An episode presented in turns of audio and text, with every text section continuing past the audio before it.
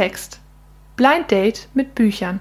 Herzlich willkommen zur 18. Episode unseres Podcasts Klappentext. Blind Date mit Büchern. Heute erwartet euch ein Blind Date mit Büchern, die aus mehreren Perspektiven geschrieben sind.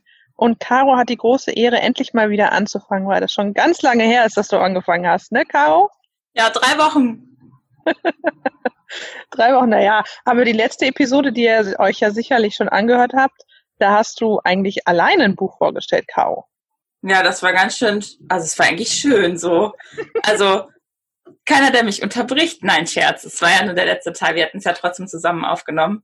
Aber äh, war schon ein schönes Erlebnis, sich so eine halbe Stunde am Stück reden zu hören, ne? Ja, also falls ihr euch wundert, warum Caro im Rest der Episode nicht mehr vorkommt, habe ich sie für Episode 18 rausgeschnitten komplett, damit ich dieses Erlebnis auch habe. Na gut, aber kommen wir wieder zu den wichtigen Sachen, nicht zu meinem Redetempo, was ich jetzt extra anpasse, sondern zu dem Buch, was du dir ausgesucht hast. Ich habe ein bisschen was gehört und dann schon wieder vergessen und bin sehr gespannt, worum es konkret geht. Diese Episode steht ja unter dem Thema ein Buch aus mehreren Perspektiven. Und ich habe mir ein Buch ausgesucht, beziehungsweise wurde das von einer Freundin für mich ausgesucht. Das hat einen ganz schönen Skandal ausgelöst. Beziehungsweise war das das Buch des Jahres 2019 in Amerika und das schwappt mittlerweile ein bisschen rüber und hat hier in den letzten paar Monaten ziemlich für Furore in den Bestsellerlisten gesorgt und ist auch direkt auf Platz eins geschossen tatsächlich. Das Buch fängt schon sehr provokativ an. Ich habe es aufgeschlagen, als ich den ersten Satz gelesen habe, musste ich auch erstmal schlucken und dachte, okay, ich weiß nicht, ob ich das Buch mag oder ob das das wirklich, ob ich das vorstellen sollte. Ich fange mal an. Als meine Mutter jung war, folgte ihr jeden Morgen ein Mann zur Arbeit, der nur wenige Meter hinter ihr masturbierte. Okay, wow. Genau, das habe ich auch gedacht. Und zwar ist das der erste Satz in dem Prolog von der Autorin. Und die beschreibt in diesem Prolog nämlich, warum sie sich entschlossen hat, dieses Buch zu schreiben. In diesem Buch stellt sie Frauen vor, drei Frauen, und die hat sie über mehrere Jahre begleitet. Teilweise weniger Jahre, teilweise aber bis zu acht. Sie hat auch sogar in den Städten gelebt, wo ihre Protagonisten gelebt haben und hat sie sehr lange interviewt. Und sie hat sich dann entschieden, diese drei Stories, also in ihrem Buch zu verarbeiten. Und in diesem Buch geht es um die weibliche Begierde was ich erst ganz komisch fand, irgendwie so das Konzept. Und das erklärt sie in ihrem Vorwort. Ihre Mutter nämlich, die war Italienerin und die ist halt aufgewachsen in einer Gesellschaft, wo Männern alles verziehen wurde, was die machen. Also sie hat auch ihrer Mama davon berichtet, dass so ein Kerl ihr folgt und die Mama meinte nur so, ach, das ist ja nicht so schlimm, Boys will be Boys. Und das fand ich schon am Anfang sehr provokativ, dass man mit so einem Statement anfängt. Und so beginnt die Autorin nämlich. Die hat nämlich erst vorgehabt, ein Buch über Männer zu schreiben, über mächtige Männer, die für eine Affäre alles aufgeben. Und hat dann nach einer Weile gemerkt, dass alle Geschichten sich so sehr ähneln, aber die Seiten der Frau ja eigentlich mit dem ersten Geschlechtsakt quasi erst anfangen. Sie hat sich dann halt drei Protagonisten dann rausgesucht und drei Frauen gefunden, die ihre Geschichte auch öffentlich machen wollten. Eine davon sogar unter ihrem richtigen Namen, die anderen beiden nicht. Die haben andere Namen in ihrem Buch, um die Identität zu schützen. Warum werdet ihr gleich hören? Ironischerweise sind das alles Geschichten weißer Frauen. Sie hat sich auch mit Frauen aus anderen Kulturkreisen unterhalten, aber die waren alle nicht bereit, ihre Geschichte zu erzählen. Und die Geschichte, die ich euch heute näher bringen möchte, ist die Geschichte von Maggie. In griechischen Tragödien gibt es einen Spannungsbogen. Jedes Drama folgt fünf Phasen. Als Maggie darüber liest, denkt sie, dass auch ihr Leben diesen fünf Phasen bis jetzt gefolgt ist. Die erste Phase nennt man Exposition. Das erste Interagieren der Charaktere. Für Maggie ist es ihre Kindheit. Maggies Kindheit war nicht schlecht, aber auch nicht gut. Ihre Eltern sind beide alkoholabhängig, aber gehören nicht zu der Sorte von Alkoholikern, die jeden Tag besoffen auf dem Sofa liegen und ihre Kinder verwahrlosen lassen. Nein, Maggies Eltern gehören zu der schlimmeren Sorte. Die, die nach außen hin funktionieren. Maggies Eltern arbeiten beide. Geld ist da, nicht viel, aber es reicht zum Leben. Es ist immer Essen im Haus und auch hat Maggie von außen betrachtet all das, was ein Kind haben sollte. Innerlich aber interessiert sich niemand für sie. Die Eltern sind viel zu sehr mit sich selber beschäftigt. Und trotzdem liebt Maggie ihre Eltern. Kinder haben einfach die Gabe, Elend und Probleme nicht als diese wahrzunehmen. Sie können Meister des Verdrängens sein und sich so eine heile Welt um sich herum zu erschaffen. Die zweite Phase in einem griechischen Drama nennt man das erregende Moment. Passend, denkt sich Maggie. Ihre zweite Phase beginnt mit ihrem Eintritt in die Highschool. Zum ersten Mal nimmt sie die Risse innerhalb ihrer eigenen Familie wahr. Erwachen wäre auch ein guter Name für diese Phase. Und hier beginnt ihre Geschichte. Sie hat bisher nur von ihm gehört. Manche Mädchen haben darüber geredet, wie heiß er aussieht. Glatte dunkle Haare mit einer leichten Welle vorn, als hätte man sie zu einer dauerhaften Grußgeste gegelt. Bestechende dunkle Augen. Einer von diesen Lehrern, die es schaffen, dass man selbst an den eiskalten Morgen in North Dakota gern zur Schule geht. Sein Name wird auf den Gängen nur noch geflüstert, weil so viele Aufregung mit ihm verbunden ist. Mr. Knodel. Maggie findet ihn süß, aber überwältigt ist sie bei weitem nicht, als sie ihn das erste Mal sieht. Sie erinnert sich nicht mal genau, wie es anfing, dass sie ihm in diesen Sitzungen nach dem Unterricht aus ihrem Leben erzählte. Mal trödelte sie extra lange nach einem Kurs, mal fragte er sie irgendwas, wenn sie schon auf dem Weg nach draußen war. Maggie, sagte er dann noch mit einem unglaublich innigen Blick. Und dann blieb sie noch. Er war ein guter Lehrer. Er sorgte sich. Manchmal gibt es nichts Besseres auf der Welt als jemanden, der dir durch eine Frage zeigt, dass er sich für dich interessiert. Der höchste Punkt des Spannungsbogens ist die Phase der Peripetie. In dieser Phase geschieht etwas, das die herannahende Katastrophe, die als letztes in diesem Bogen vorkommt, unabwehrbar machen wird. Für Maggie beginnt alles mit einer SMS ihres Lehrers. Hey, wie geht es dir? Nach und nach wenden sich die Gespräche persönlichen Themen zu. Ich sollte nicht mit dir reden, schreibt er betrunken.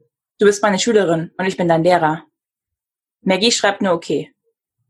Maggie ist sich einer Grenze bewusst, so unscharf sie auch sein mag. Sie will nicht diejenige sein, die diese Grenze zuerst überschreitet. Es kommt ja auch gar nicht in den Sinn, diese Grenze zu überschreiten. Sie ist noch ein Kind. Und damit ihrem Lehrer nicht ebenbürtig. Als er ihr sagt, sie sollten nicht so schreiben, fühlt Maggie sich, als hätte sie etwas Falsches gemacht. Und trotzdem beginnen sie sich, außerhalb der Schule zu treffen. Er gibt ihr ihr Lieblingsbuch Twilight. Es ist mit lauter Post-its versehen. Neben Textpassagen, in denen es um zwei Liebende geht, deren Verbindung unter keinen guten Stern steht, hatte er Anmerkungen an den Rand geschrieben und Parallelen zu ihrer eigenen Beziehung gezogen. Die schiere Anzahl und Ausführlichkeit dieser Notizen haut sie um. Ihr Lehrer, die Person, die sie am meisten bewundert, hat ihr ganzes Lieblingsbuch gelesen und sich dann noch Zeit dafür genommen, es einfühlsam zu kommentieren. Zwischendurch hatte er die Seiten mit seinem Parfüm besprüht, weil er wusste, dass sie seinen Geruch so liebte. Und irgendwann kommt es zum Unausweichlichen. Irgendwann kommt es dazu, dass etwas Körperliches zwischen den beiden passiert. Die Grenze ist überschritten. Als seine Ehefrau eine Nachricht von Maggie auf dem Handy entdeckt, zerbricht Maggies Welt. Phase 4. Retardierendes Moment. Wie durch Watte erlebt Maggie ihren ersten Herzschmerz. Das Schlimme daran ist, dass sie niemandem davon erzählen kann. In der Schule wird sie von Herrn Knobel ignoriert. Sie hat das Gefühl, dass er nur noch mit ihr redet, um sicherzugehen, dass sie niemand von ihrer Geschichte erzählt. Maggies Leben beginnt aus den Fugen zu geraten. Jahre später wagt sie es, ihren Eltern davon zu erzählen. Sie beschließen, Mr. Knobel vor Gericht zu bringen. Man könnte meinen, dass das schon die Katastrophe wäre, aber die letzte Phase, Phase 5, die, der, der Katastrophe, das ist die, die nach dem allem kommt. 2014 ist das Jahr, in dem sie beschließt, an die Öffentlichkeit zu treten. Mr. Knodel wurde gerade zum Lehrer des Jahres gewählt. Sein Gesicht grinst sie auf jeder Zeitung an. Sie könnte kotzen. Der Gerichtsprozess ist das Schlimmste, was Maggie je widerfahren ist. Sie wird ausgefragt zu ihren sexuellen Aktivitäten. Sie, die Versagerin, depressiv und auf Tabletten. Sie wagt es, den Lehrer des Jahres zu beschuldigen. Jetzt, als Erwachsene, muss sie den ganzen Missbrauch noch einmal durchleben.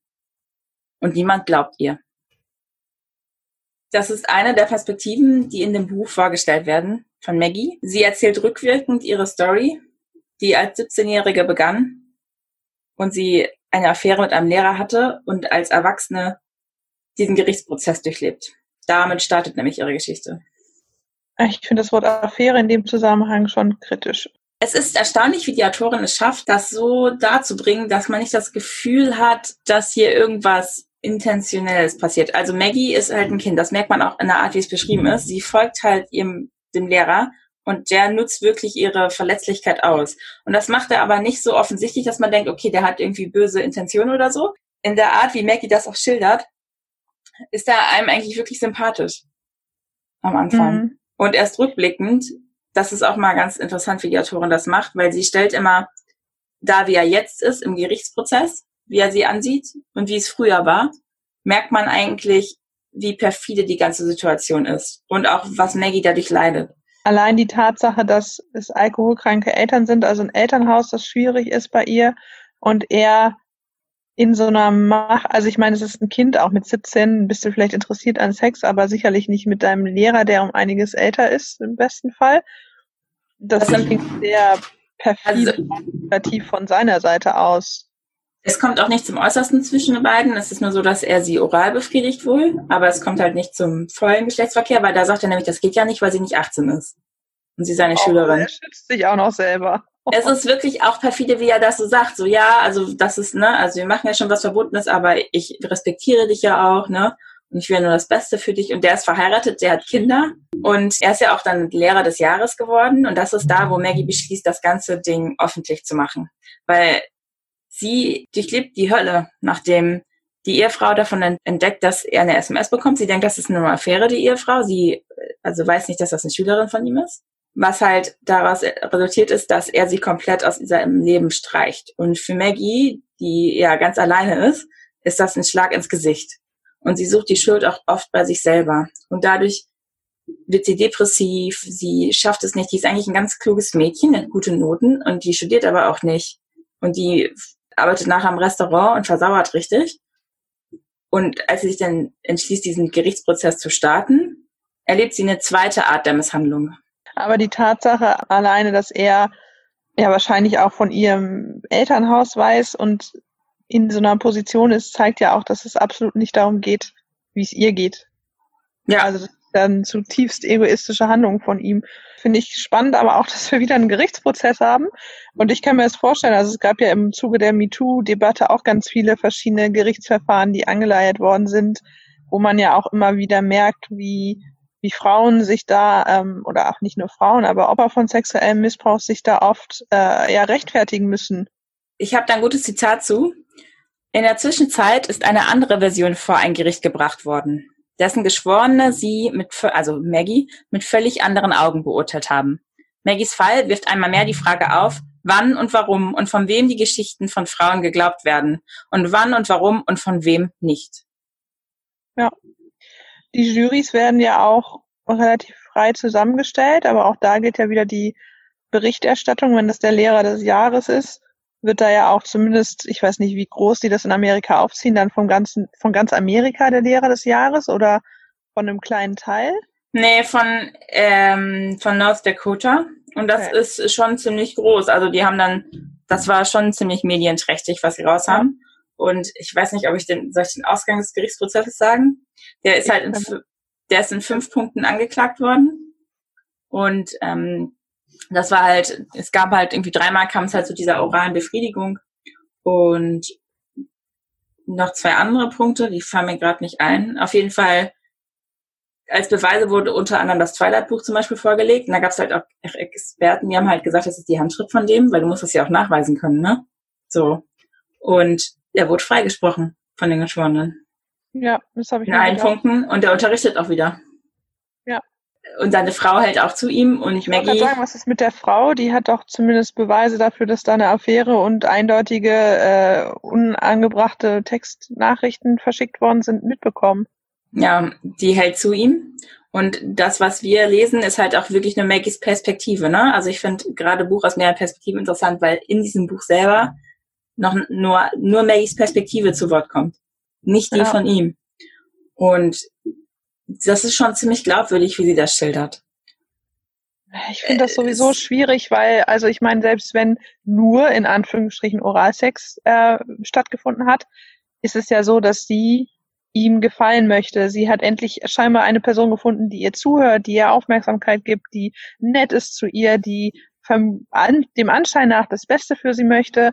Und selbst wenn sie in der Situation, also ich meine, wir sind jetzt schon ein bisschen älter, aber diejenigen unserer Zuhörer, die gerade in dem Alter sind, da erfährt man ja noch seine eigenen Grenzen und Körperlichkeit mit anderen ist ja schon eine große Hürde, die man überwindet, glaube ich. Maggie fragt sich auch einmal in dem Buch, das fand ich erstaunlich, weil die Autorin hat auch ihre Tagebücher herangezogen und auch Zitate aus ihren Tagebüchern mit in ihrem Buch verwertet. Und ein Eintrag ist, warum ist es niemandem in den Sinn gekommen, dass ein problembeladenes Kind seinen Lehrer idealisiert und dass dieser jene Bewunderung für seine Zwecke genutzt und besudelt haben mag? Das traut man diesem gut aussehenden Lehrer auch gar nicht zu. Es gibt so Bilder, der sieht wirklich aus wie so ein netter Junge von nebenan. Der hat Aber eine wunderschöne ja, also Frau neben ihm sitzen. Jahr, Lehrer des Jahres und dann hat man sie, ne, die versagt, die dick geworden ist, die Depressionen hat. Das Ding ist ja aber auch, dass, also es gibt ja genug die Forschung, die sich auch mit sexuellem Missbrauch und auch solchen Machtverhältnissen auseinandersetzt und es geht tatsächlich meistens um Macht, also Macht haben und Macht ausüben und die Opfer sind so oft auch wirklich äh, Jugendliche aus prekären Lagen oder mit einem schwierigen Umfeld, die auf der Suche sind nach Halt, nach Anerkennung, nach Liebe. Und ich finde das ganz schön schwierig, dass dann in einem Geschworenen oder in einem Gericht, weißt du, ob da irgendwie sowas wie Psychologen mit reingezogen worden sind, die das nochmal beobachtet haben in irgendeiner Weise oder in einen Rahmen gesetzt haben? Ja, das war aber von beiden Seiten aus, ne? Okay. Nee, das, und das Problem, also das war wirklich eine Verletzung. Also wie die schildert, wie diese Verhöre waren, das kam schon eine zweite Art von Missbrauch gleich. Was ich interessant finde ähm, an der Story von Maggie, ist, dass wir verfolgen den ganzen Prozess, wie es dazu kommen konnte. Und auch, sie ist ja am Anfang, merkt sie das noch nicht, ne? Sie realisiert erst als Erwachsene, was das für Schäden angerichtet hat sie verliebt sich wirklich in den Lehrer. Ne? Sie macht ja auch mit. Sie entdeckt mit ihm zusammen die, die Sexualität, also das erwacht bei ihr. Und er ist erwachsen. Ich finde das auch erstaunlich, dass Erwachen und Erwachsen nur einen Buchstaben anders haben. Also das ist eine ganz, ganz schmaler Grad bei ihr. Und er ist eine Autoritätsperson. Sie traut sich oft nicht Nein oder sozusagen und will ihm ja auch gefallen. Da spielen ganz viele Motive mit rein. Und sie hat aber nicht das Gefühl, dass das gegen ihren Willen abläuft. Nee, das ist ja das Problem. Und man merkt ja aber trotzdem in der Form, wie sie sich danach verhält, beziehungsweise wie es ihr danach geht, dass es eben doch nicht in Ordnung war. Also, dass sie das irgendwie platzieren muss und auch dieser krasse Cut, der dann ja scheinbar kommt, weil die Frau das herausfindet, das macht ja auch auf jeden Fall was mit ihr. Also spätestens da kann ich doch als Typ nicht mehr sagen, nein, es geht nur um uns und es ist die Liebe, weil äh, ich ignoriere dich von heute auf morgen. Er sagt halt die ganze Zeit, ja, wenn das rauskommen würde, du willst ja auch nicht, dass mir was passiert. Und ja, er fragt ja auch immer, wie es ihr geht. Und sie so, ja, mir geht's schlecht. Und er so, ja, also ich vermisse dich auch, aber. Sobald es ein Geheimnis ist, was du, oder sobald so eine Beziehung so ein Geheimnis ist, dass du es mit niemandem mehr teilen kannst, weil du Angst hast vor den Konsequenzen, würde ich mich schon fragen, was das für eine Beziehung ist. Das Schlimme daran oder ist auch, Affäre oder Als, als das Ganze zerbricht, ist sie völlig alleine. Sie kann sich niemandem anvertrauen, niemanden, nicht ihrer Schwester, nicht ihrer Mutter, niemanden und auch nicht ihren Freundinnen. Und das sie hat ja wahrscheinlich aber auch, oder? Also das ja. ist doch super, wenn sie keinen hat, mit dem sie darüber reden kann. Also sie hat Leute, aber sie traut sich nicht und er baut auch den Druck auf und er macht ihr klar, wenn sie das sagt, dann, ne? Ja, ein richtiger Sympathieträger, würde ich sagen. Und ja. Schön, dass er immer noch unterrichtet. Aber das hat mich auch geschockt. Ich habe auch echt gegoogelt. Der ist wirklich noch im Unterrichten. Und alle halten zu dem. Und ähm, dieses Buch hat erstaunlicherweise nicht genug irgendwie Auffuhr verur also verursacht, finden, dass da was gegen gemacht wird.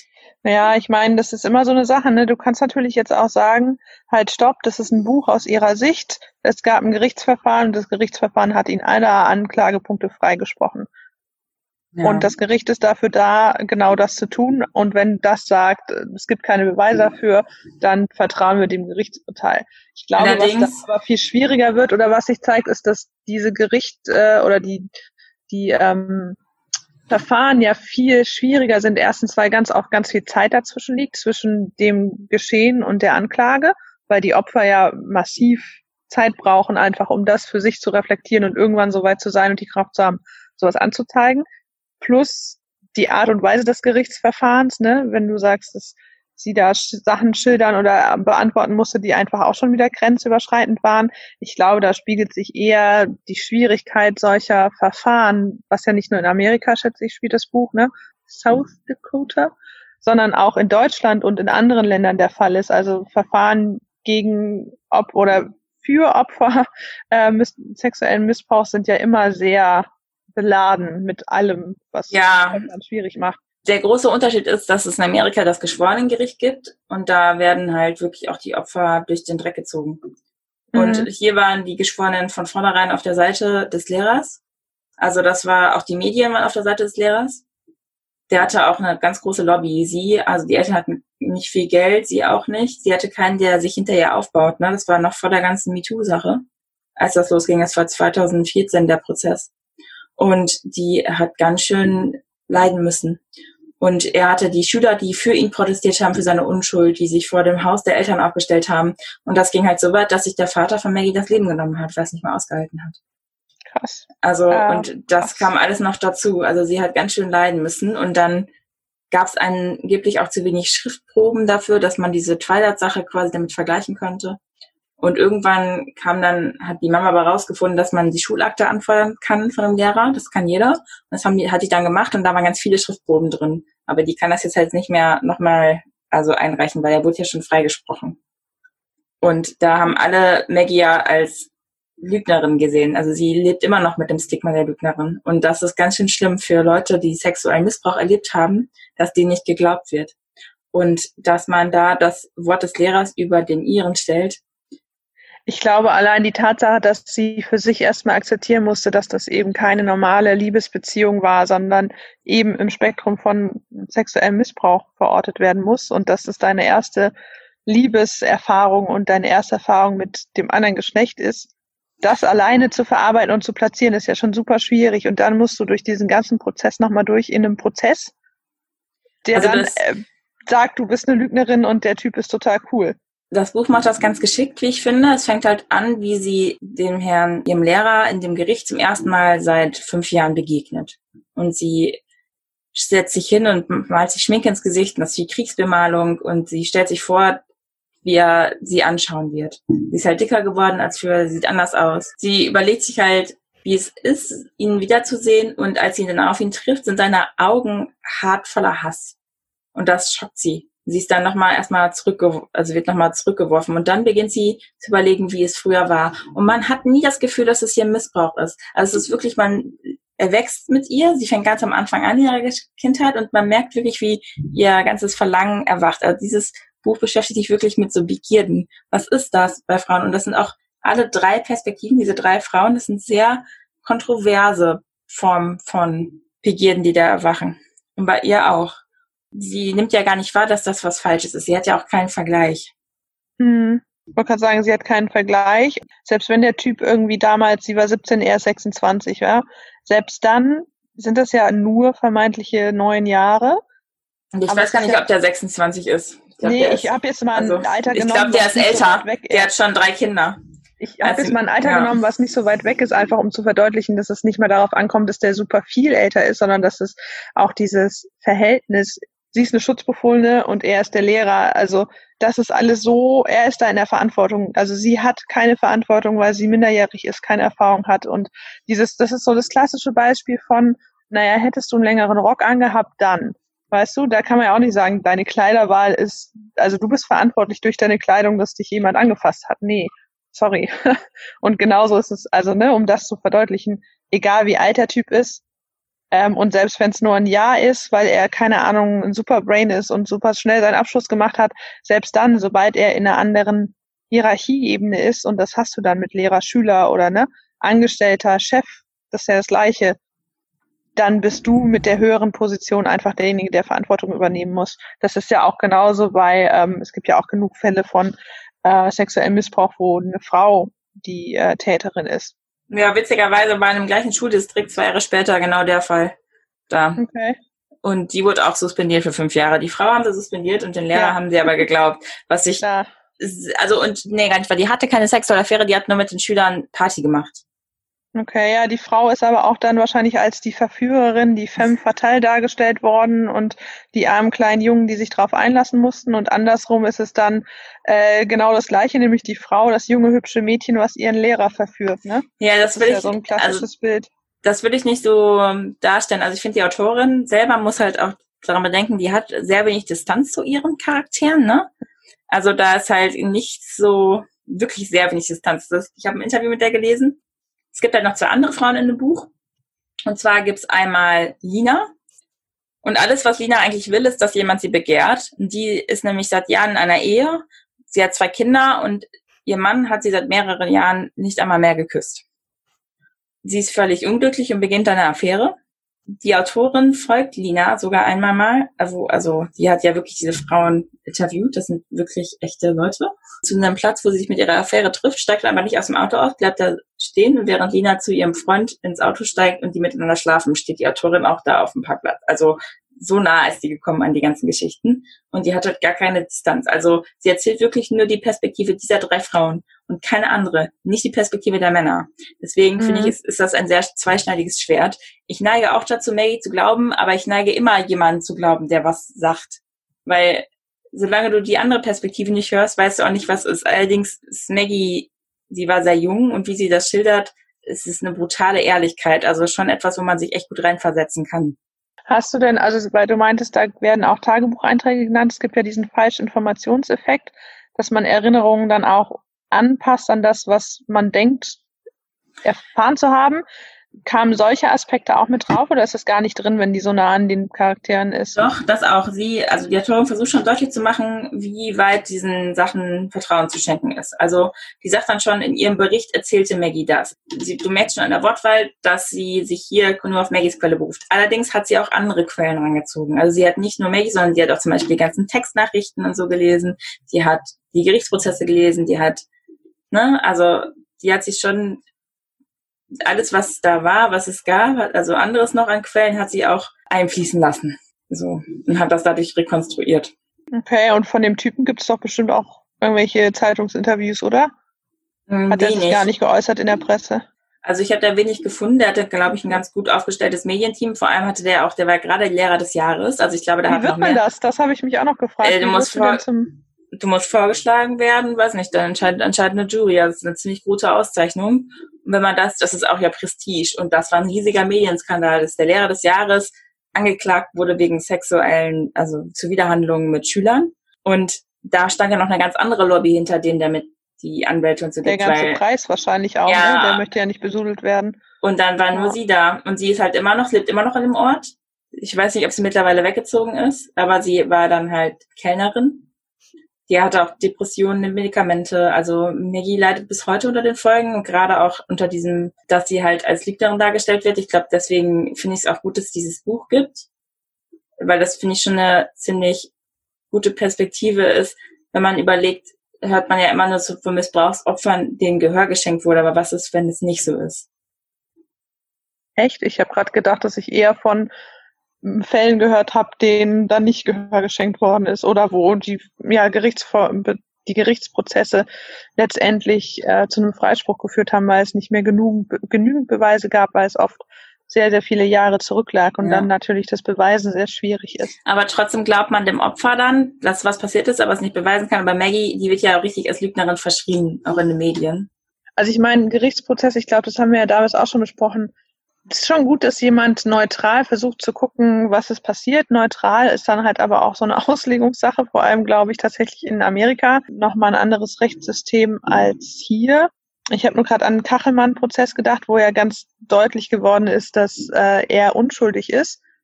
Zumindest der Vergehen, wegen derer er angeklagt worden ist. Ja, das finde ich ja in Ordnung. Also ist, das ist egal von welchem Geschlecht, aber dafür ist das Gericht da, das wirklich ja. zu prüfen. Und diese Jury, die es da ist, so, ne, die sind dann teilweise aber so von ihren Vorurteilen belastet, ne, weil Lehrer des Jahres versus Kind, das ihr Leben nicht Griff hat. Aufmerksamkeitsheischendes Mädel, genau. Ja, und dass sie gar nicht mehr die Beweise und die gab es da und die gibt es. Die haben die einfach Wie ist ignoriert. Ist das denn in South Dakota? Ist das da North eine, Dakota. Eine, also North Dakota. Ist das denn so eine prüdere Ecke Amerikas? Ja, äh, North Dakota gehört auch zum Bibelgürtel Amerikas. Ähm, das heißt, dass da wirklich diese Werte noch eine große Rolle spielen und verheiratet sein und Kinder haben. Und ich glaube, das war auch ein großer Beweis, dass Aaron wirklich unschuldig, dieser Mr. Knuddel wirklich unschuldig ist, dass seine Frau die ganze Zeit zu ihm gestanden hat. Das hat echt eine große Außenwirkung, wenn man das überlegt. Also von da aus. Was natürlich schon wieder gruselig ist, weil ich gerade North Dakota und äh, Sex, glaube ich, habe ich gegoogelt, einfach mal um zu gucken, was so rauskommt. Erste Seite ist direkt Sex Offender ND Government. Und dann fiel mir ein, dass du ja in Amerika einfach eine Liste einsehen kannst von allen Leuten, die so in deiner Nähe wohnen und irgendwann mal wegen irgendwas angeklagt worden sind oder verurteilt worden sind sogar. Maggies Geschichte ist auf jeden Fall sehr lesenswert. Auch schockierend in der Auslegung, aber ich war überrascht, wie sehr mir das Buch doch gefallen hat. Die anderen beiden Pro Protagonisten, mit denen kann ich halt nicht so viel anfangen, weil die einfach in einer anderen Lebenssituation als ich stecken. Die sind beide verheiratet, Nina halt über zehn Jahren und Sloan, die ist auch verheiratet und lebt in einer offenen Ehe. Und die schläft halt Nacht für Nacht mit jemand anderen, weil ihr Mann halt dabei gerne zusieht. Das ist ganz kontrovers, weil die nach außen hin so das perfekte Bild abgeben in dieser konservativen Gesellschaft. Sie hat ein Restaurant, ist auch sehr erfolgreich. Und dann passiert halt sowas. Und da ist auch wirklich die Frage von Liebe, Ehe, Treue. Und das sind einfach Themen, mit denen beschäftige ich mich nicht in meinem Alltag. Also den Geschichten, den beiden Perspektiven konnte ich weniger abgewinnen. Und trotzdem sind die in der brutalen Ehrlichkeit, wie die geschildert werden, spannend. Also ich habe mir auch ein paar Rezensionen zu diesem Buch rausgesucht. Ich fand ein paar nicht so treffend, ein paar gut. Eins, wo ich länger drüber nachdenken musste und ich immer noch das fand ich ein bisschen schwierig, war von Sophie Passmann. Die hat geschrieben, Männer werden dieses Buch lesen und bestürzt den Kopf schütteln. Frauen werden wissend nicken. Damit kann ich nicht, das will ich, dem will ich nicht zustimmen. Ich glaube, es ist auch für Männer interessant, dieses Buch zu lesen, lesen und auch nicht Frauen finden sich da immer unbedingt wieder. Ja, ja, das ist natürlich, wer, es ist so ein typisches Zitat, was man so richtig schön zitieren kann, weil es so schwarz-weiß und Punkt, ne? Ja. Äh, ich vermute, dass da noch ein paar mehr Facetten hinterstecken, aber ich weiß, warum du dem nicht vorbehaltlos zustimmen würdest. Was ich besser fand, war die Vogue, die hat geschrieben, einfach brillant. In einer Zeit, in der Sexualität von Frauen zu den am hitzigsten diskutierten Themen gehört, führt kein Weg an diesem Buch vorbei. Dem will ich schon zustimmen. Weil das wirklich Sachen aufwirft, die für Männer ja teilweise gelten. Also ein Mann wird ja nicht vorgeworfen, wenn er mit vielen Frauen schläft oder so, dem wird höchstens kommen, also gratuliert. Das und wird ja auch gefeiert. Guck dir mal diese ganzen äh, recht niveaulosen Sendungen und Reality-Formate an. Da ist die Frau immer die Schlampe, die äh, rumvögelt und der Typ wird gefeiert von seinen Leuten und Homies, so, schon wieder eine ab mitgenommen. Ja, also das wirft die ganze Frage aus, warum diese feministische Seite der Begierde halt so verschrien ist in der Gesellschaft. Und ich habe ein bisschen drüber gelesen und eine Auslegung fand ich interessant. Und zwar, das war so die historische Auslegung. Und zwar war das, dass Frauen halt, dass man nachweisen musste, wer mit den Frauen geschlafen hat, einfach um eine Vaterschaft nachvollziehen zu können. Ja. Und das fand ich interessant, weil ich habe ja in meinem Jahr in China, China bei der Baizu-Minderheit gelebt. Und da war das halt so, dass es da die Walking Marriage gab. Das heißt, da kommt der Mann halt nachts zur Frau und geht am nächsten Tag wieder. Da gibt es gar nicht eine biologische Vaterschaft. Da gehören die ich glaube, das haben wir auch, die Hörer, die schon länger folgen, werden sich an eine der Episoden erinnern. Da hast du es schon mal ganz ja, kurz erklärt. Aber das fand ich interessant, weil dann dachte ich mir so, da muss Sexualität, ist da aber allerdings auch total verschrieben, ne? Also, aber das fand ich schon spannend. Das ist, also da fand ich, kann ich dieser Auslegung nicht ganz zustimmen, warum das so verschrieben ist.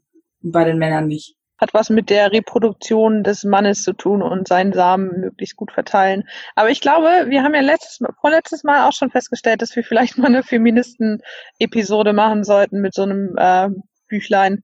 Vielleicht Echt? sollten wir uns das einfach mal für die äh, nächsten äh, Episoden in die Liste aufnehmen an spannenden Themen. Ich glaube, das ist schon so das feministische Buch, was ich so gelesen habe in letzter Zeit.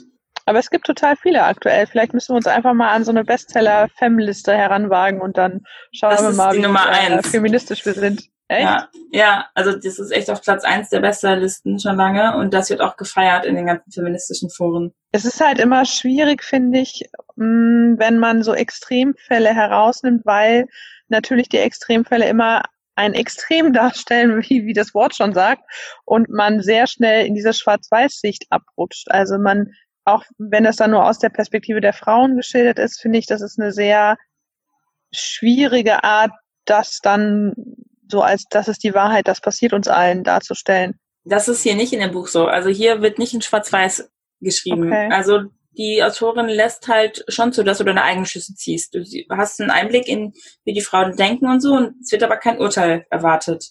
Also es ist nicht so, dass Maggie hat oder dass es, dass es jetzt schlecht oder so, weil du bist immer noch im Zweifeln zwischendurch. Und das macht sie ganz gut, finde ich, weil sie dadurch dir den Eindruck erweckt, dass sie dir nicht schon direkt vorgibt, wie du über diese Frauen zu denken hast. Und ich glaube, es ist gut, wenn man Extreme nimmt, weil in den Extremen kann man sich widerspiegeln. Weil man doch einige Sachen erkennt und dann damit verknüpft. Ich glaube, es ist schwierig, wenn du dich in jemanden widerspiegeln willst, der halt nicht solche Extreme hat. Ja, absolut. Also ich verstehe schon aus äh, aus welchen Gründen sie diese Beispiele so gewählt hat und auch so darstellt.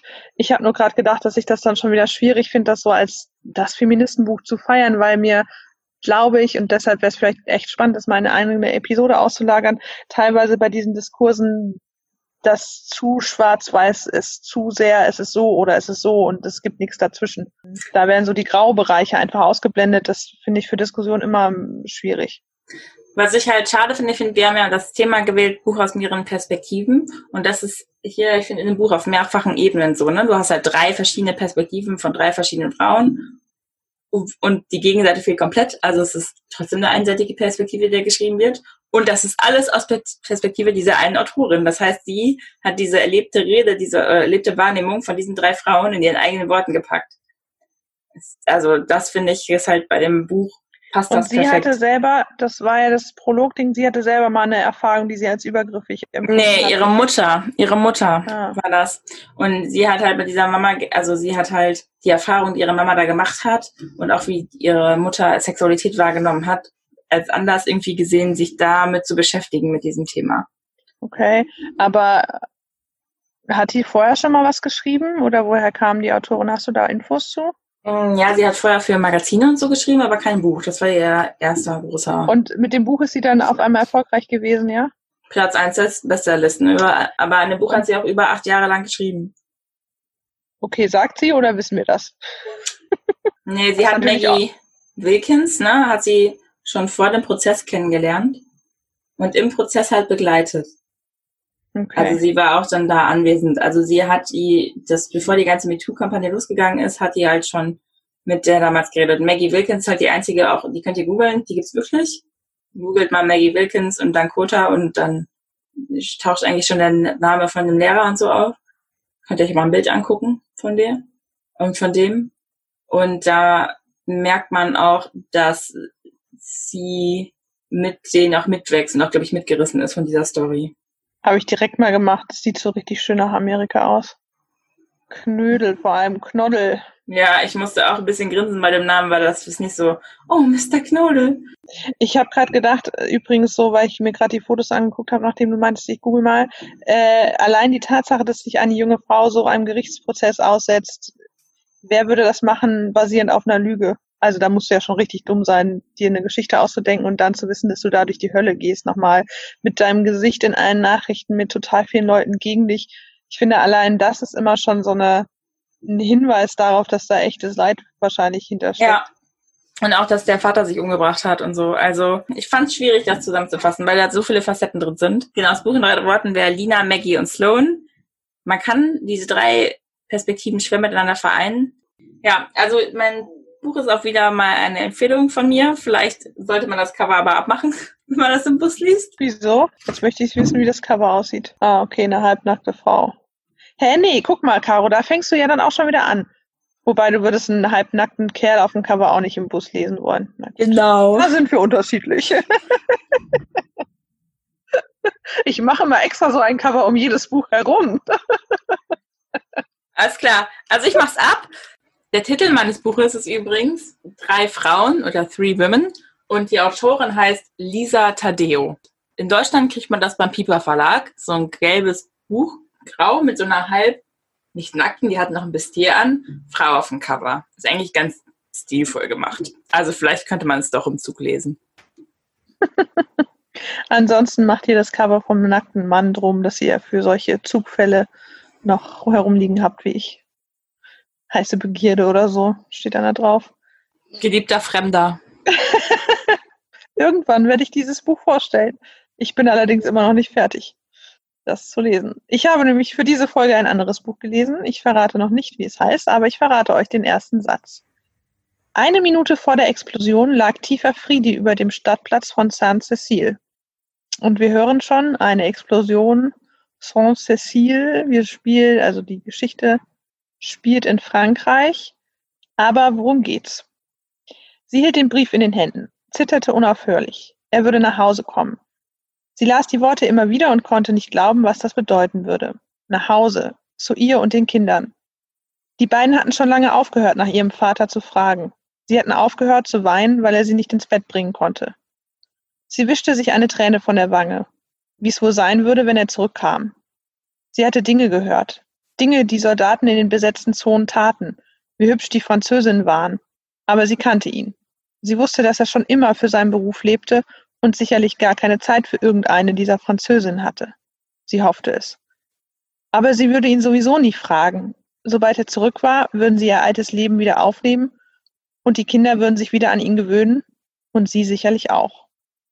So oder so ähnlich könnte sich Franks Frau gefühlt haben, nachdem ihr Mann Frank aus dem besetzten Frankreich zurückkommen würde.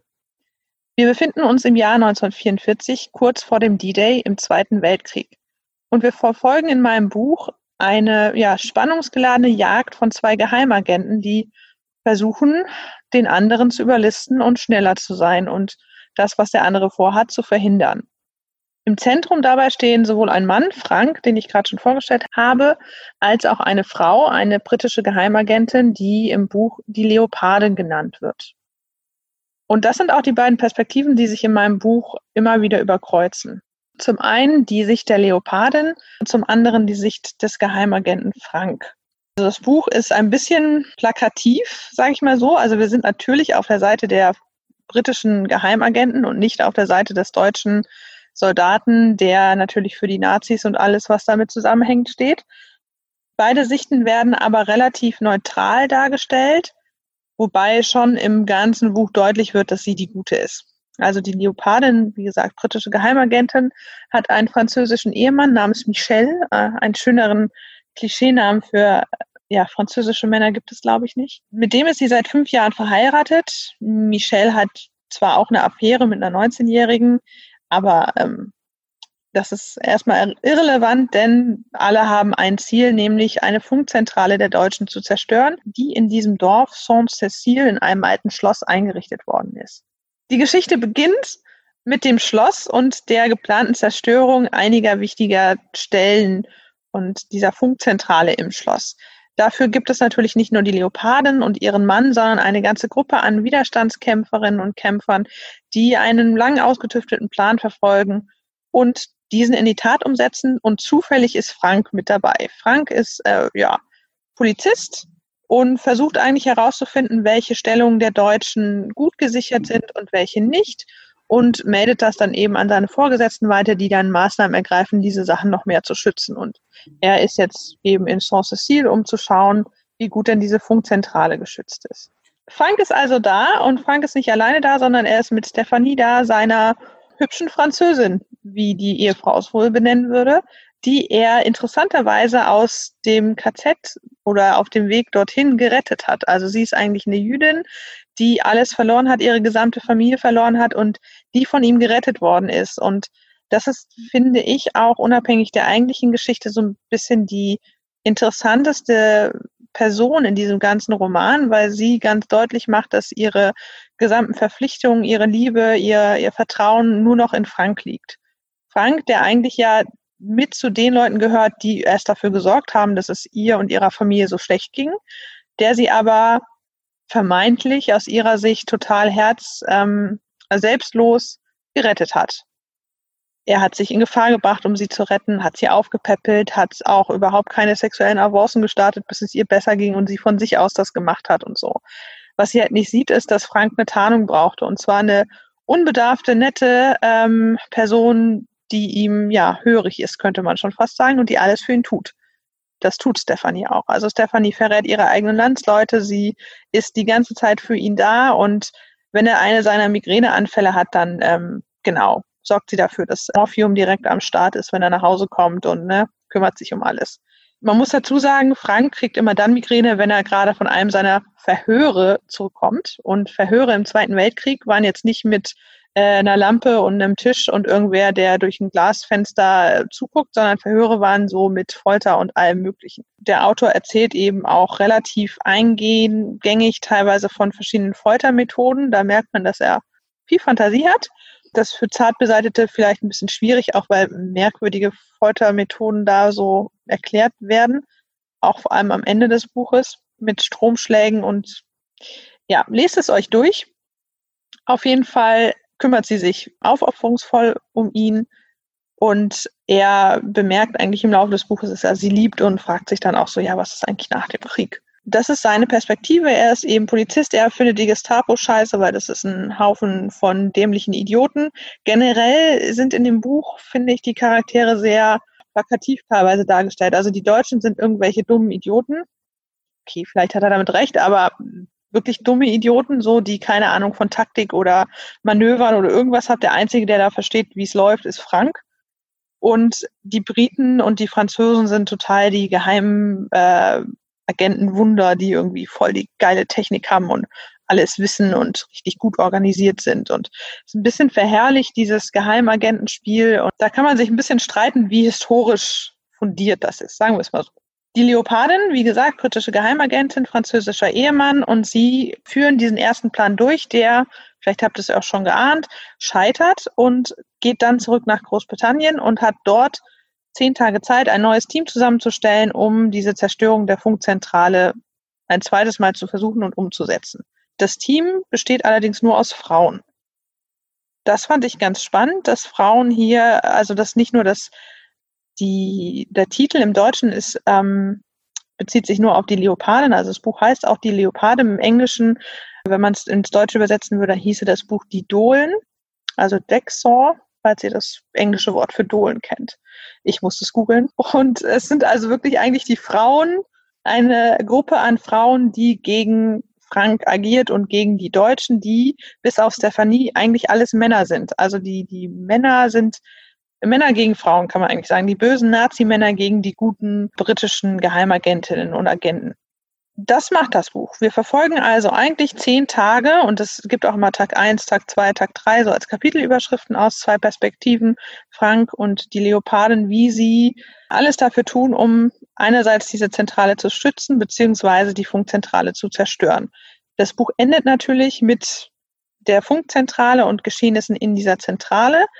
Wie genau es endet, möchte ich euch nicht verraten, aber Frank und die Leopardin überleben beide. So viel, so viel sei gesagt. Es gibt noch andere Charaktere in dem Buch, so Gegenspieler von Frank. Also er verlässt sich da, wie gesagt, nicht so richtig auf die Gestapo und hat da ein paar andere Vorgesetzte oder ja, Untergebene, die mit reinspielen. Die sind aber nicht so relevant, dass man sie wirklich vorstellen müsste. Jetzt überlege ich gerade, was ich noch. Also es ist ja schon sehr kompliziert, so die Handlung. Ja, eigentlich nicht. Also das Witzige ist, mir wurde das Buch empfohlen und ich hatte keine Ahnung, worum es geht und habe das einfach gelesen und schon so nach dem ersten Kapitel festgestellt, dass es eigentlich nicht das ist, was ich normalerweise lese. Das war aber so geschrieben, dass ich doch ganz gut dran geblieben bin. Also der Autor sagt da auch ganz deutlich ähm, Schachtelsätze und Sätze, wo mein, äh, mein Leser sich erstmal fragen muss, was hat der da eigentlich geschrieben, das verstehe ich nicht. Und dann muss ich den Satz nochmal lesen, wäre nicht sein Ding. Er hat da eine klare Sicht auf, wie Autoren schreiben sollten. Zum Beispiel meinte er auch, ich zitiere den Autor, Tolstoi ist an vielen Stellen ein ziemlicher Pfuscher. Als Leser weiß man oft nicht, welche Figur gerade spricht oder beschrieben wird. Solche Schludrigkeiten bringen mich sofort auf die Palme. Geil, damit beschreibt der Tolstoi wirklich gut. Anna Karenina, ey, das killt mich, genau wie Schuld und Sühne. Richtig, und dann auch ein schönes Zitat vom Autor, Kürzen ist literarisches Viagra. Finde ich irgendwie sehr, sehr passend und sehr sympathisch. Ähm, ich gebe euch aber mal einen ganz kurzen Einblick von dem Schreibstil, zumindest der deutschen Übersetzung. Wie gesagt, es war überhaupt nicht so mein Thema und auch so dieses Perspektivwechsel sind eigentlich Bücher, die ich nicht so gerne lese, weil ich das mitunter sehr anstrengend finde, dann wieder in die neue Perspektive reinzufinden, wenn es wechselt. Bei dem Autor ist mir das wirklich gut gelungen. Aber hört selbst. Die Einzelfotos waren bei den unterschiedlichsten Gelegenheiten entstanden. Manche waren ganz neu und zeigten Offiziere beim Handschlag mit Adolf Hitler, bei Truppeninspektionen oder vor Panzern und Flugzeugen.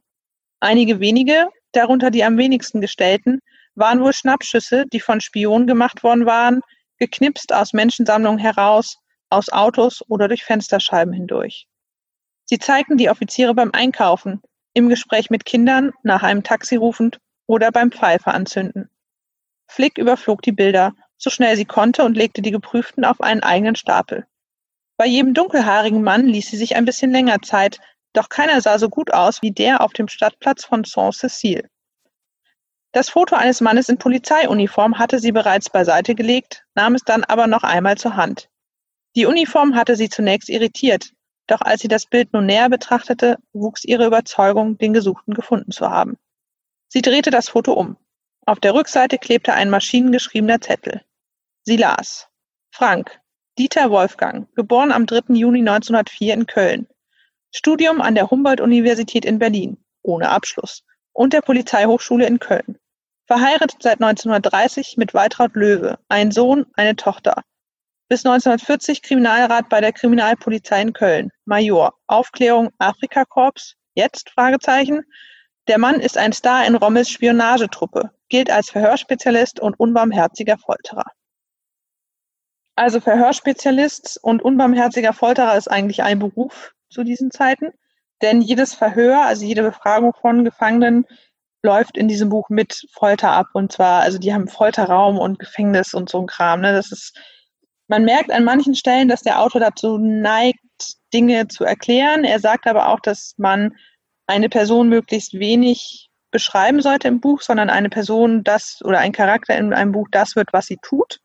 Das heißt, er setzt sehr viel auf Handlungen, auf Geschehnisse und hm, das macht es für mich auch einfach, dem Buch zu folgen, weil man eben, weil viel passiert es gibt nicht so viele stille Momente, wo man denkt, so, okay, ich bekomme eine Landschaft beschrieben und irgendwie das Aussehen Nicht von wie J.R. Tolkien. Und diese ja. zehnte Blume sieht so und so aus und wächst in diesem Schatten und ja. Genau das. Also es ist passiert sehr viel. Man hat aber immer diesen roten Faden und äh, ich würde das Buch tatsächlich auch empfehlen, weil man, selbst wenn man nicht so Bock hat auf so Thriller, Spionagekram, dem ganz gut folgen kann. Lieblingszitat zu dem Buch fand ich auch sehr denkwürdig und zwar, wenn Menschen perfekt höflich sind, bedeutet das meistens, dass es ihnen eigentlich egal ist. Ein bisschen Merkwürdigkeit ist manchmal ehrlicher. Und dann habe ich gedacht, so ja, stimmt. Also wenn ich 100% höflich und nett bin, meistens ist es mir egal. die andere Person oder die äh, ja. Ja, das haben wir letztens schon mal abgeklärt, Vivi. Weil Vivi kann super nett zu mir sein manchmal. Und manchmal ist sie einfach frei Schnauze raus und sagt so, nö, finde ich kacke. Und bei allen anderen ist sie immer mega nett. Nur zu mir denke ich immer so, boah, das war fies gerade. Uh. Hallo, ganz kurz. Also dieses Buch, die, die Handlung, die finde ich aber sehr merkwürdig konstruiert. Mein Buch mit den Werwölfen ist viel logischer. Das ist auch viel besser.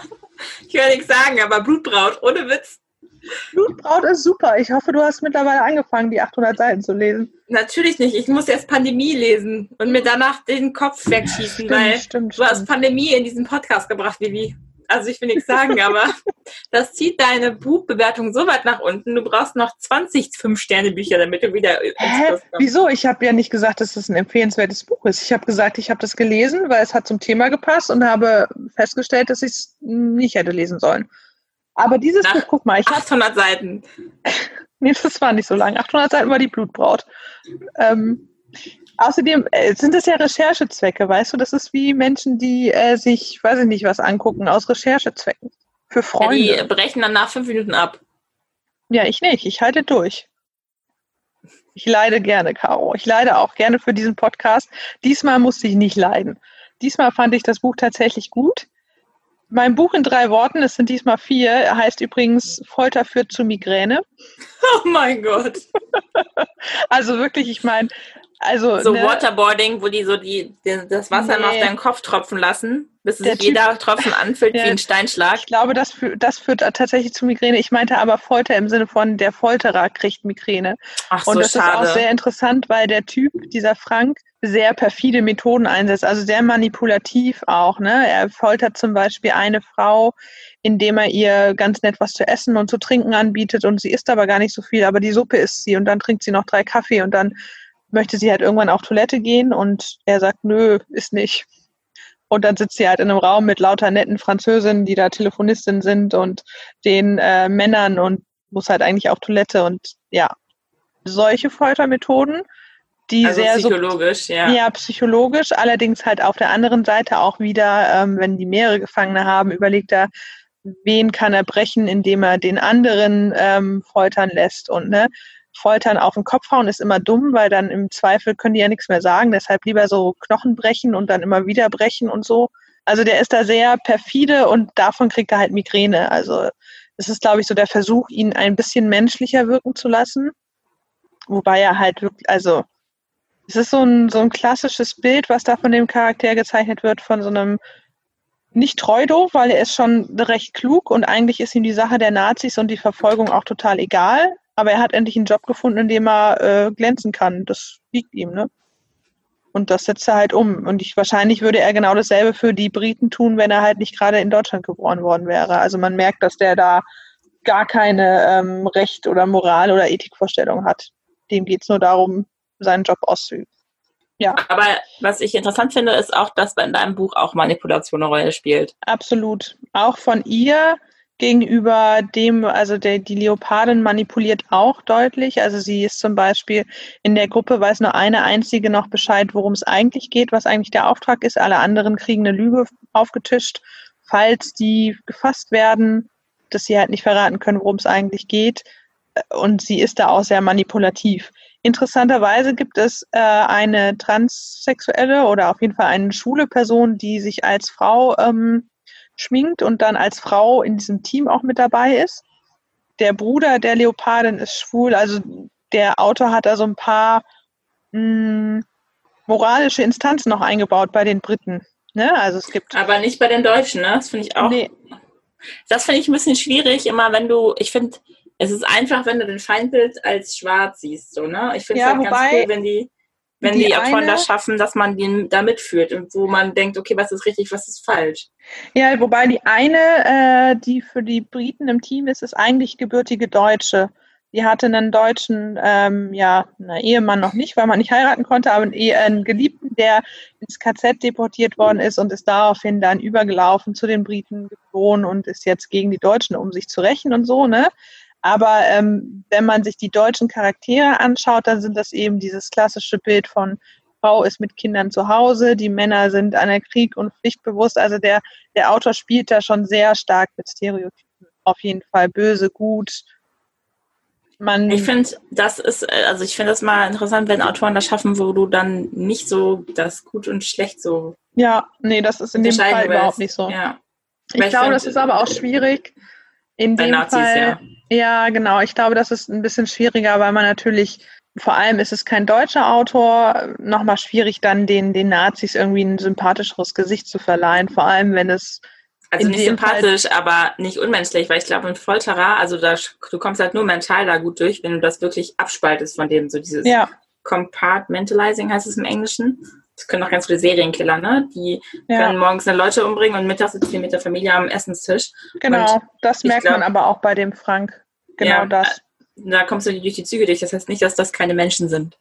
Ne? Nee. Also das sind keine, ja, das sind im wenigsten, in den geringsten Fällen sind das richtige ja, Monster, ja, aber ja. das kommt auch durch. Also der Frank hat ja diese Stephanie und im Laufe des Buches merkt man, dass er realisiert, dass er sie tatsächlich liebt und eigentlich nach dem Krieg auch nicht zu seiner Frau zurückkehren möchte, sondern mit ihr was aufbauen möchte, obwohl sie ja komplett mittellos ist und ihm auch nicht so viel bieten kann, in Anführungsstrichen. Da merkt man aber auch, dass das scheinbar ja auch eine Frau ist, die also diese bedingungslose Liebe und Unterwürfigkeit, das ist, glaube ich, wahrscheinlich eher anziehend als die Persönlichkeit dieser Frau, die irgendwie nämlich auch nicht so richtig dargestellt wird.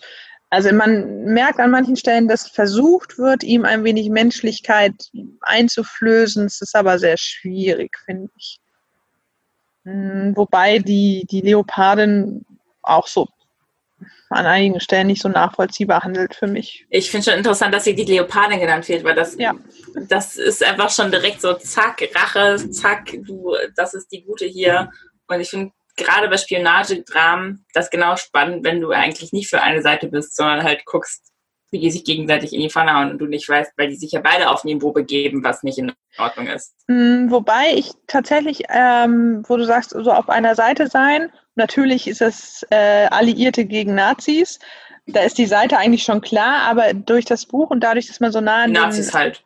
Genau, aber dadurch, dass man so nah an den Personen ist, mh, mm, hatte ich teilweise nicht das Gefühl, dass ich jetzt immer anti-Frank sein muss. Also ich fand die Charaktere, wie die geschildert sind, dann doch auch trotz ihrer Stereotype sehr spannend und mh, hm, fand, dass es teilweise auch noch neutral genug war, um mitzufiebern, wer, wer hat jetzt die Nase vorn, wer schafft es, den anderen Geheimagenten oder die Teile, Mitglieder der Gruppe gefangen zu nehmen oder irgendwelche Informationen in Erfahrung zu bringen, wie es gerade steht. Das geht auch viel um äh, ja, Verhörmethoden nicht nur, sondern auch um Verschlüsselungsmethoden, also Funken und wie Enigma. man heraus, ja genau solche Sachen. Darum uh. geht es eben auch. ähm, genau, ich möchte Kryptologie. Mal was ja. Das ist der Fachbegriff dafür. Das ist total spannend. Ja, genau. Und das wird auch ein bisschen beschrieben. Auch zum Beispiel, dass es äh, unterschiedliche eine unterschiedliche Sprechweise in Anführungsstrichen von denen gibt, die eben mit Morse Sachen hin und her schicken. Also zum Beispiel, dass äh, beim Morsen tatsächlich Fehler passieren, also dass Buchstaben vergessen werden und dass die beim Dechiffrieren dann teilweise eben ein Wort haben, wo ja, dann steht da nicht Wort, sondern wird, sondern, ne, weil das O vergessen worden ist, richtig mit zu übermitteln, weil man nervös ist oder angestrengt. Und in einer Szene geht es eben auch darum, dass äh, die Briten versuchen herauszufinden, haben die jetzt unseren Agenten und funken die Deutschen mit uns oder ist es unser Agent? Und das finden sie dann heraus, weil die Deutschen akkurat und ohne Fehler zurückfunken, während der andere Agent, der halt eigentlich funkt, äh, die erste Mission hat und tausende von Rechtschreibfehlern auch da reingehauen hat und so, so richtig, ne? So, okay, also vorher das. Dann sagt er uns, hier ist voll viel los und äh, ich wurde fast gefasst und wir fragen ihn so, ja, übermitteln Sie bitte die Anzahl der Waffen. Und was macht der Deutsche? Der übermittelt alle Anzahl der Waffen, so eine ganze Liste ohne Fehler, komplett akkurat. Und dann die Briten so, hm, ich glaube, das ist nicht unser Agent. Ja, wahrscheinlich nicht. Das erinnert mich gerade an die Szene aus Inglourious Bastards, wo der amerikanische Spion Bier bestellt und dann aber seine drei mittleren Finger hochhebt, um die Zahl 3 anzuzeigen und dann erschossen wird, weil Deutschen zeigen halt mit dem Daumen, den Zeigefinger und dem Mittelfinger eine 3 an. Das ja. ist halt so Sachen, manche Sachen kannst du nicht wissen, wenn du da nicht gelebt hast. Also so kulturelle Differenzen.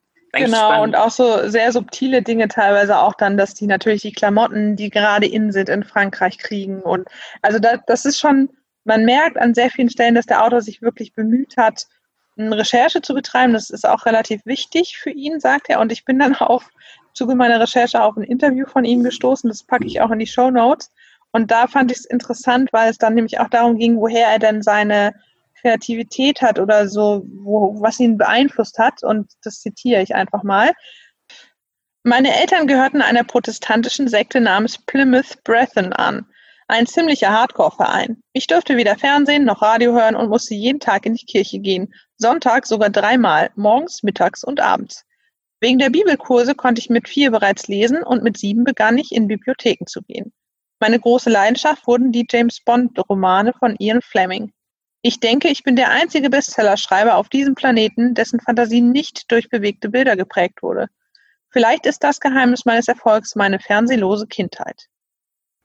Also der Autor kommt aus einer Sekte. Ich habe nicht gegoogelt, was die Plymouth Brethren sind, aber Brad sonntags dreimal. Ja, ja, sonntags dreimal in die Kirche finde ich auf jeden Fall eine solide Art und Weise, sein Kind zu erziehen. Und hey, er konnte mit vier Jahren lesen und hat sich aber tatsächlich, ja, scheinbar seine. Plymouth Brethren, okay. Ja. Plymouth sagt man doch, oder nicht? Ja, ja Plymouth, kannst du auch sagen. Brüderbewegung. Die eine, Frei, eine Freikirchenbewegung und die ist orthodox. Nicht zu verwechseln mit Brüdergemeinde oder Brüderverein. 40.000 bis 45.000 leben davon in Deutschland. In Deutschland, okay. Also der Autor ist äh, Brite, wenn ich es richtig im Kopf habe. Da ja, ist kommt er aus Irland, Irland ursprünglich und ist super, super konservativ. Ja, dreimal in die Kirche sonntags, jeden Tag in die Kirche, Bibelkurse mit vier. Ich meine, mit vier Jahren Bibelkurs. Das stelle ich mir richtig spannend vor. Ja, hm, aber wir Idee, waren auch in der Bibelstory mit vier Jahren. Also waren wir auch in der Bibelschule. Also ja, aber ich glaube, Bibelschule ist nochmal was anderes in solchen Hardcore. Ja, okay, ähm, das stimmt. Kreisen als sitzen und über Gott reden und irgendwelche Geschichten vorgelesen bekommen. Ja, von Jona und dem Wal. Ja, ja, ich weiß, ich kenne die auch alle. Ich weiß nicht, du bist eigentlich Sünderin, ne? Also. Ich bin evangelisch aufgewachsen ja. und war auch jeden Sonntag in der Kirche. Und ich ja. kenne auch Bibelkurse. Aber das Ding ist, wenn, wenn bei uns, also in unserer Kirche war es möglich, wenn der Gottesdienst langweilig war, also so nach ungefähr drei Minuten, konnten die Eltern mit ihren Kindern in einen anderen Raum gehen, wo die äh, Predigt übertragen worden ist, wo die Kinder aber laut sein konnten und da gab es so Comics. So komische, gelbe, merkwürdiges Format Comics zu Bibelgeschichten. Das war meine Sozialisation. In einem extra Raum Comics lesen, während Mutti äh, versucht hat, der Predigt zu folgen. Wir waren immer wir konnten, mussten gar nicht in den normalen Gottesdienst. Wir hatten immer so Kindergottesdienst, den hat Mama auch oft geleitet. Da wurde dann gesungen und dann wurde halt für die Kindergottesdienst gemacht mit Geschichten. Das wird aufgearbeitet. Ja, und danach gab es Kaffee und Kuchen, ne? Nö. Also bei uns gab es jeden Sonntag nach der Kirche gab's noch Kaffee und Kuchen. Das hat mich jahrelang dahin gezogen. Ich dachte, Das ist wie eine. Sekte, sag ich dir. Die müssen euch erst Erst anfüttern. einen Kaffee und den Kuchen. Ich bin vier Jahre, ich will keinen Kaffee. Du kriegst erst einen Kaffee, nein. Das weiß ich noch. Naja, auf jeden Fall. Hast du eine Idee, welcher Autor das ist? Ich habe total viele hin. Ja, Tatsache. Hast du gerade gegoogelt oder kam das im Zuge mit der? Das hast du mir, glaube ich, schon erzählt. Okay. Und ich glaube, ich habe das, ich, ich weiß, ich habe mal gelesen, dass er diese Bücher gemacht hat. Ich gucke gerade mit Steffen zusammen Die Säulen der Erde. Ja, Das das, hab habe ich ich noch nicht gesehen. Gibt es jetzt eine Verfilmung vom ZDF oder so, ne? Ja, ne, die Verfilmung gibt es schon seit Ewigkeiten. Ach da so, weiß ich noch in der Schulzeit, das ist ein vierteiliger Blockbuster. Der Typ, der fantastische Tierwesen da die Hauptrolle spielt oder in The Danish Girl, der spielt da die Hauptrolle. Da spielen so viele Krass. hoch, also krasse Schauspieler mit. Weil die Säulen der Erde habe ich damals, meine ich, nämlich als Jugendliche auch mal gelesen. Ich erinnere mich nicht mehr so richtig an das Buch. Nur an so einzelne Szenen, irgendwie eine Parkbank-Szene und so. Keine Ahnung. Die nee, das Leoparden- geht darum, dass ein Dom gebaut wird. Ja, ja, aber ich glaube trotzdem, dass es irgendwann mal eine Szene in dem Buch gab mit einer Parkbank und irgendeinem Gespräch. Okay. Zuhörer, ihr könnt mir ja mal rausholen, welche Szene auf welcher Seite des Buches äh, die Ich, äh, Säulen der das Buch ist äh, dick, Sehr dick, ne? sehr dick. Ja, ich habe es noch nicht gelesen. Ich hatte es immer mal vor, aber ich bin irgendwie nie zu Ken Follett so. Also ich kann dir den empfehlen, weil der tatsächlich Kurze an Sätze schreibt. denkt. Ja, wobei ich jetzt in der deutschen Übersetzung habe ich gedacht, als ich es vorgelesen habe, so richtig kurz, kurz sind die nicht, aber die sind zwar verschachtelt, aber sehr einfach verschachtelt. Also diese Nebensätze beziehen sich nicht so dermaßen lang auf die Hauptsätze, dass man nicht folgen könnte. Mm, Das Buch jetzt, die Leopardin oder Jack Dawes, wie es auf Englisch heißt, ist 573 Seiten, also es ist in Ordnung lang. Man kann tatsächlich, wenn man das googelt, das auch online kostenlos lesen. Ich sage euch nicht wo, aber ihr findet das. Und es gibt äh, eine gekürzte Fassung als Hörbuch bei Spotify. Gekürzt vermutlich deswegen, weil Ken Follett auch gerne mal so ein paar Sexszenen in seine Bücher reinhaut. Und auch der Meinung ist, dass, ja, er ist der Meinung, dass ähm, der Leser nicht vor der Schlafzimmertür des Charakters ausgeschlossen werden sollte und er nicht verstehen kann, warum Leute das nicht mit reinschreiben, weil das wäre eine normale Sache und die passiert und warum soll man die nicht in die Bücher schreiben? Das macht meine Autorin auch, aber in so einer Trockenheit teilweise, dass man sich manchmal gerne mehr Distanz wünschen würde. Ja gut, vor allem wenn es um diese eine geht, die da eine offene Ehe und ne? Ja, also es ist halt weniger, also es geht halt auch drumherum. Es geht halt nicht nur um Ja, Text, sondern es geht auch vor allem darum, was steht dahinter, was kommt davor und vor allem, was passiert danach. Ja, nee, also darum geht's nicht. Ich war also in dem Buch jetzt bei dem Hörbuch waren auch so zwei Szenen, wo es sehr stark angedeutet war oder ein bisschen expliziter wurde. Interessanterweise ist er aber auch der Meinung, dass man nicht den Sex von einer Ehe, äh, von einem Ehepaar beschreiben sollte, die seit 30 Jahren verheiratet sind. Das wäre viel zu mechanisch und so, ne? Er möchte hat er denn für eine Ehe? Ja, ich habe auch gedacht, so, hä? aber gut. Er möchte lieber unbedarfte Menschen, die so zum ersten Mal irgendwie zusammenkommen oder sowas beschreiben, statt ein Ehepaar. Das wäre nach 30 Jahren nicht mehr spannend zu lesen. Also da kann ich den normalen Buch empfehlen, weil die sind auch schon lange verheiratet. Ich sagte, da geht schon anders ab im Schlafzimmer.